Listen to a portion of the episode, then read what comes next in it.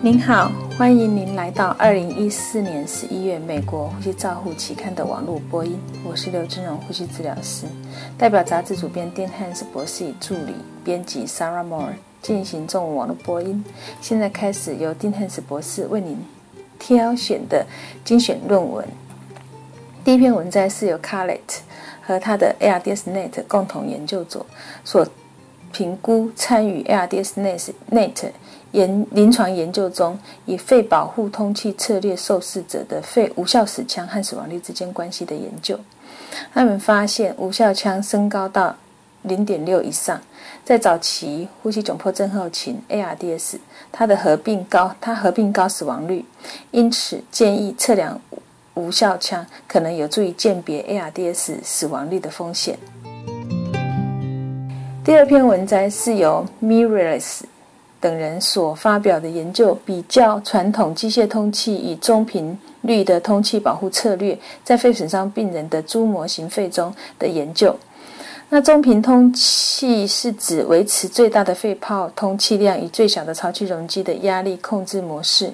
结果，中频通气是可以比传统的呼吸器更能够提供较高的呼吸次数与较低的潮气容积。评论者 Marini。提醒这样子，这样子研究是在其他的模型当中，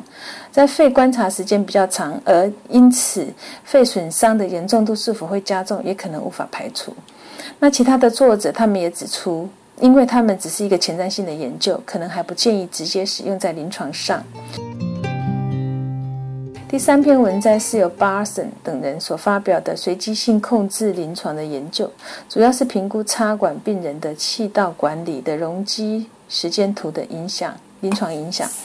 那研究者针对两百二十八位受试者，分析其中的两百二十二位使用最小阻塞容积管理 （minimal occlusion volume） 的方法来观察病人的容积时间图。结果，容积时间图可以很明显的降低气囊的压力，减少病人发生拔管后的喉咙肿痛的严重度。评论者 Richard 以及 Market 等人指出。这个气囊的压力容积时间图相关性是很高的，但它的平均压力为三十一个 cmH 多，对长期病人来讲可能是有害的。第四篇文章是由 Otto 等人所评估，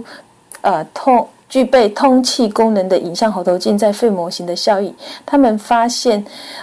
影像喉头镜是可以在模拟呼吸器病人情境中提供一个有效的潮气容积，因为这是一个研究室的研究，因此我们需要临床的研究来证实。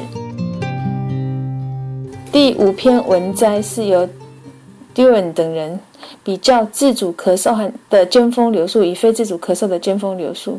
用于预测是否从插管与否的。指标差异，它的方法是将两 cc 的生理食盐水快速的注入到病人的气管内管，测量病人的非自主咳嗽的尖峰流速。结果发现，它可以用这种非自主的尖峰咳嗽的流速来找到那些呃自主咳嗽比较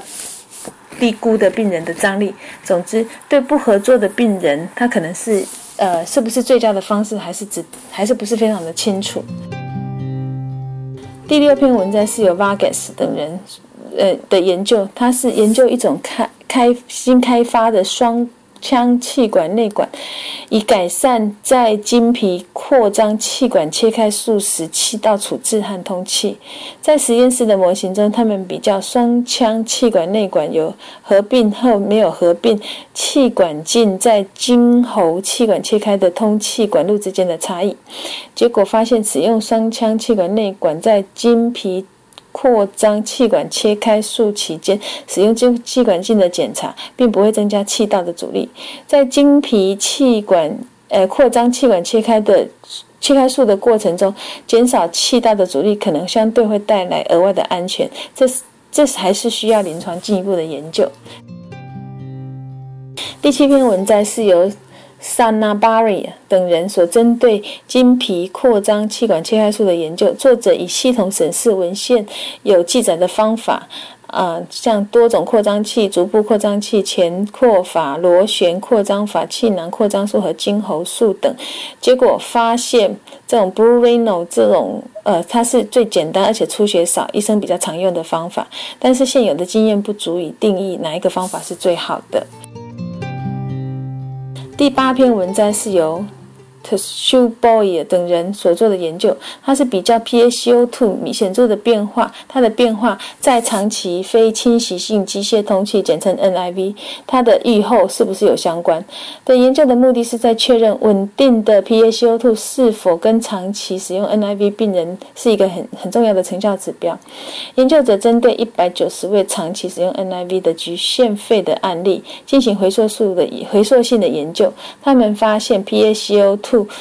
的呃变化跌幅是长期 NIV 一个良好的呃评估指标，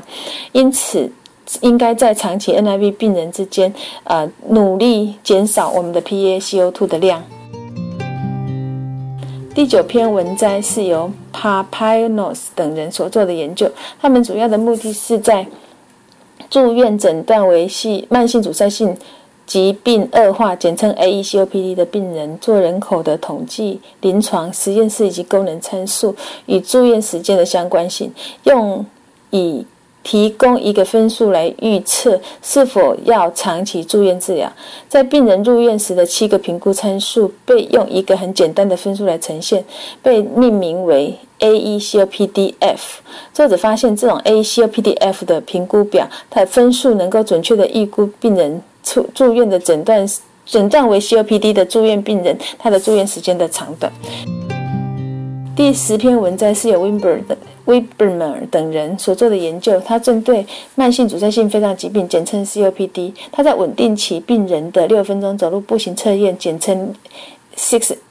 MWT，它的前后以及测量步行距离和肺容积的差异，因此我们可以考虑在运动后立即给予进行肺功能的检测，评估休息时肺功能的基准值与运动引起肺功能体能限制的差异。第十一篇文章是由 Ben Set 等人所做的研究，它是比较健康不吸烟者与